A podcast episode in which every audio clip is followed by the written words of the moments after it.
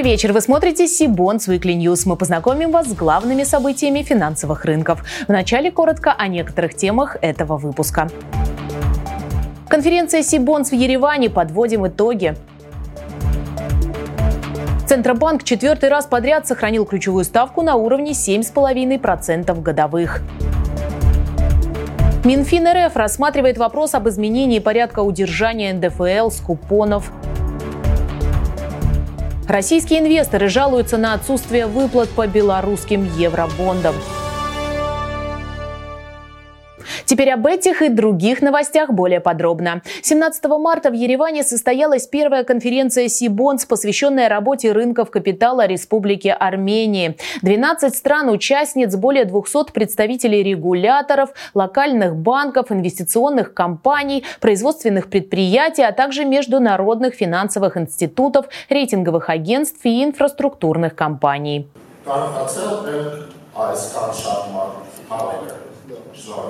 Первая секция конференции была посвящена обсуждению инфраструктуры и перспектив развития фондового рынка Армении. Ее спикерами стали представители министерств, Центробанка, фондовой биржи, госдепартаментов, ведущих банков и эмитентов республики. Основная мысль – Армения – один из главных бенефициаров в сложившихся новых условиях. И активное развитие рынков этой страны сегодня крайне интересно мировому сообществу. А конференция Сибонс – это как раз та площадка, куда съезжаются заинтересованные в размещениях стороны. Для нас очень важно сотрудничество с Сибонс, потому что с помощью э, Сибонс Конгресс э, у нас есть возможность привлечь в Армению много игроков в финансовом рынке и э, рассказать в том числе о, э, о развитии армянской экономики, о развитии армянского финансового рынка.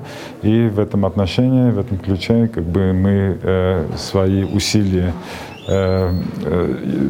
соединяем, чтобы э, иметь большой эффект, в том числе и для армянской экономики. Я думаю, что это win-win ситуация, и Сибонс тоже выигрывает от того, что в Армении есть такая хорошая площадка, правительство Армении полностью поддерживает организацию этого конгресса, и мы хотим, чтобы это стало традиционным. Активное сотрудничество, обмен опытом, полезные идеи – то, чего ждут от российских участников армянские коллеги. Это обмен опытом и экспертиза. Мы вполне как бы трезво оцениваем то, что российская экспертиза на международных рынках, она ну, значительно шире, чем была у Армении, у армянских участников. Поэтому я считаю, что армянский рынок, он получает такой очень сильный буст э, в краткосрочной перспективе. Мы сразу же импортируем все эти знания этих специалистов, э, их инфраструктуры, которые, ну, по части сейчас не могут работать в российской ситуации, со сложившейся ситуацией, но я рад, что а, Армения как дружественная страна сразу же как бы выступает мостом, и, в принципе, наши коллеги из России могут продолжить свой бизнес. Возможности российского рынка для эмитентов и инвесторов Армении также крайне интересная тема для обсуждения. Наши коллеги представили обзор отечественных финансовых инструментов, а присутствующие представители инвестбанков готовы поделиться опытом с эмитентами из Армении для выхода на российский долговой рынок. Надеюсь, в результате вот этого обмена опытом, который мы здесь э, наблюдаем, э, все-таки это выльется в какое-то более плотное взаимодействие. Возможно, мы на рынке увидим новых, э, новые компании, новых игроков, как на российском рынке, так и, может быть, российские компании когда обратят внимание на армянский рынок. Макроэкономические прогнозы, инвестиционные идеи, криптоинициативы обсуждались те темы, которые сегодня важны каждому интересующемуся мировой экономикой. Как отступление, еще один кирпичик в построение сотрудничества и обмен опытом двух стран. Подписание меморандума о сотрудничестве Сибонс с Армянским государственным экономическим университетом. Я считаю, что это очень важное событие не только для студентов и для преподавателей, которые Э, заинтересованы в исследовательских работах. В завершении конференции концерт группы Би-2. Ее одинаково любят и в России, и в Армении, и одинаково понимают такое нужное сегодня утверждение о том, как важно каждый день заниматься любимым делом.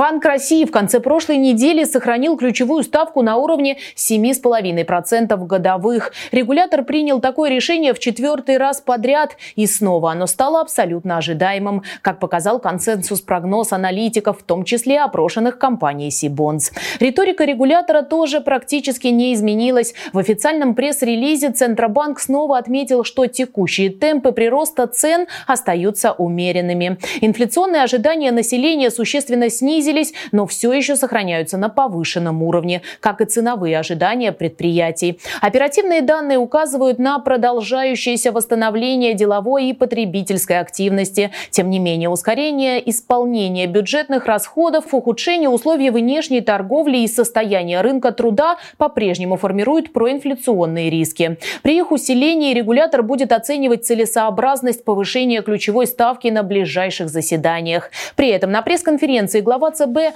Эльвира Набиулина заявила, что вероятность повышения ставки в 2023 году выше вероятности снижения.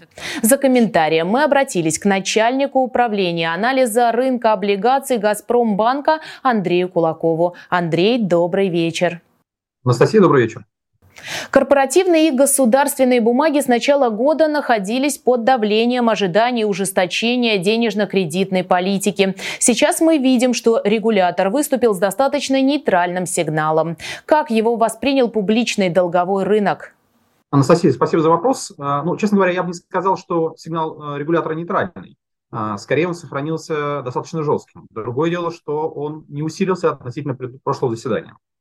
А, действительно, рынок облигаций с начала года находится под давлением. Однако, на наш взгляд, не только монетарного фактора, но и навес предложений Минфина. Прежде всего, если мы говорим про рынок госдолга.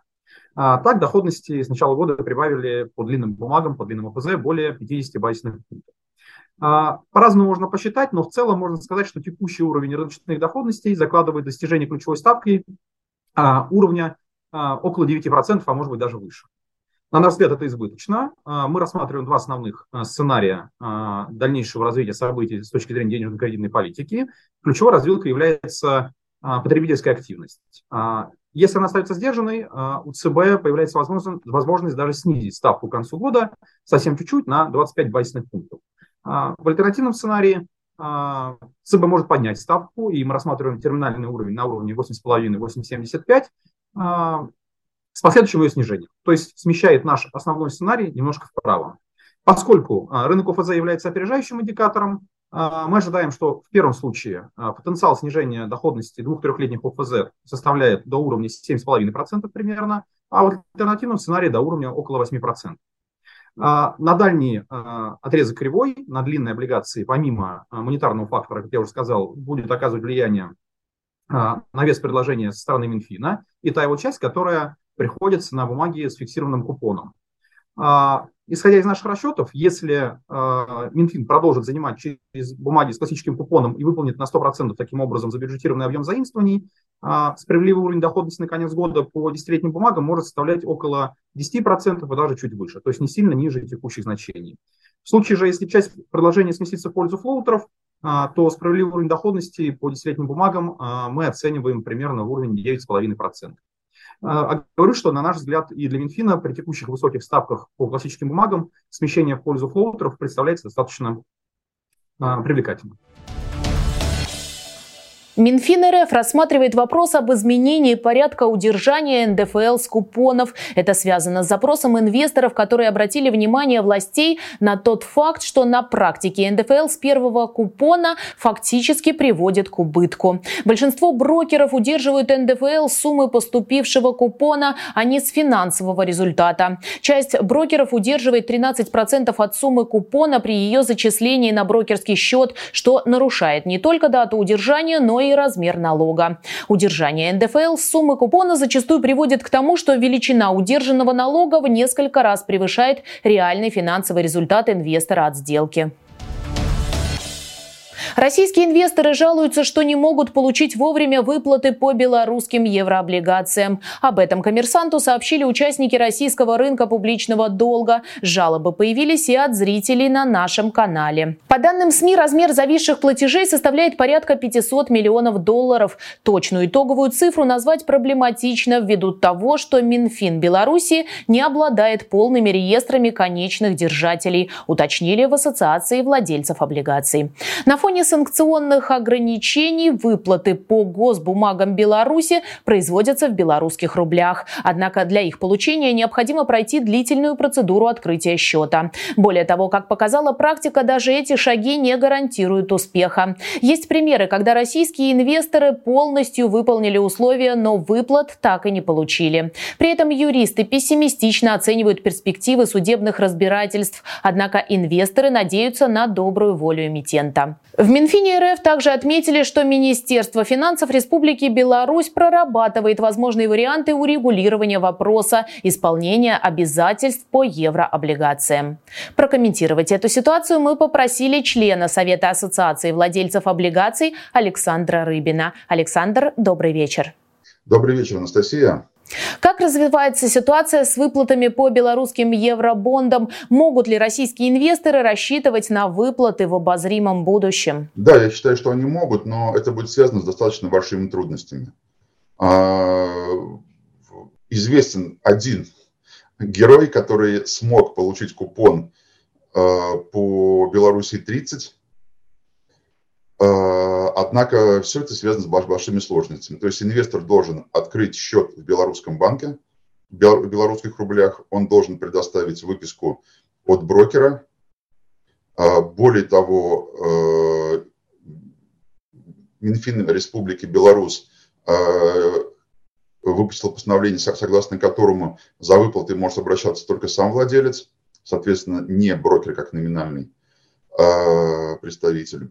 Инвесторы предоставили много выписок, которые Минфин Республики Беларусь считает недостоверными.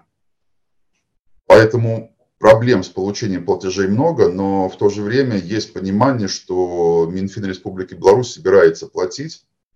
И моя личная точка зрения, что сейчас идет наладка инфраструктуры этих платежей. И рано или поздно все устаканится, и платежи будут осуществляться. Спасибо. Добавлю, что сейчас в обращении находится 4 выпуска белорусских евробондов объемом 2,45 миллиарда долларов. Эти бонды размещались в 2017-2022 годах, и андеррайтерами выступили Сити и Райфайзенбанк Интернешнл. Продолжим выпуск традиционным дайджестом актуальных размещений и начнем наш обзор с очередного выпуска компании «Русгидро», заявки на которые компания собирала 22 марта. Заявленный объем пятилетних бумаг 10 миллиардов рублей. По итогам букбилдинга финальный ориентир ставки установлен на уровне ключевая ставка Банка России плюс 130 базисных пунктов. По выпуску предусмотрены квартальные купоны. Тех размещение запланировано на 27 марта. В настоящее время в обращении находится один выпуск классических бондов компании объемом 10 миллиардов рублей и 4 выпуска биржевых облигаций на 90 миллиардов рублей. Сегодня, 23 марта, заявки на свои бонды собирал Совкомфлот. На этот раз компания решила предложить инвесторам бумаги, номинированные в юанях. Ранее эмитент выпускал только евробонды, позже замещенные локальными облигациями. Заявленный объем выпуска не менее 2 миллиардов юаней. Купоны полугодовые. Тех размещение запланировано на 28 марта. Росбанк планирует открыть книгу заявок по облигациям устойчивого развития объемом 3 миллиарда рублей до конца марта. Срок обращения 3 года, купонный период 182 дня. Ориентир по доходности не выше G-Curve на сроки 3 года плюс 150 базисных пунктов. Заявлено, что выпуск соответствует международно признанным принципам и стандартам в сфере социального и зеленого финансирования. И еще одно предстоящее размещение. Второй выпуск облигаций российского российского экологического оператора. На этот раз его объем составит около 3 миллиардов рублей. Целью эмиссии станет финансирование строительства комплекса по обработке и размещению твердых коммунальных отходов в Ленинградской области. Ставка купонов по облигациям с погашением в декабре 2032 года будет переменной и будет рассчитываться как ключевая ставка плюс спред. Ориентир по спреду не более 335 базисных пунктов. Купоны квартальные. Предусмотрена амортизация и ковенантный пакет. Дата книги заявок и размещения будут определены позднее. Принять участие в размещении смогут только квалифицированные инвесторы. Наконец, Балтийский лизинг планирует провести сбор заявок на трехлетние облигации в конце марта-начале апреля. Объем выпуска от 3 миллиардов рублей. Ориентир ставки первого купона 11-11,4% годовых. Купоны полугодовые по выпуску будет предусмотрена амортизация. Также по займу будет предоставлено обеспечение в форме публичной безотзывной оферты от АО «Балтийский лизинг». И это все новости на сегодня. А чтобы не пропустить анонсы предстоящих конференций, онлайн-семинаров и новых выпусков Сибонс Weekly, не забудьте подписаться на наш канал, а также на телеграм-канал Сибонс. Я же прощаюсь с вами. До встречи в следующих выпусках.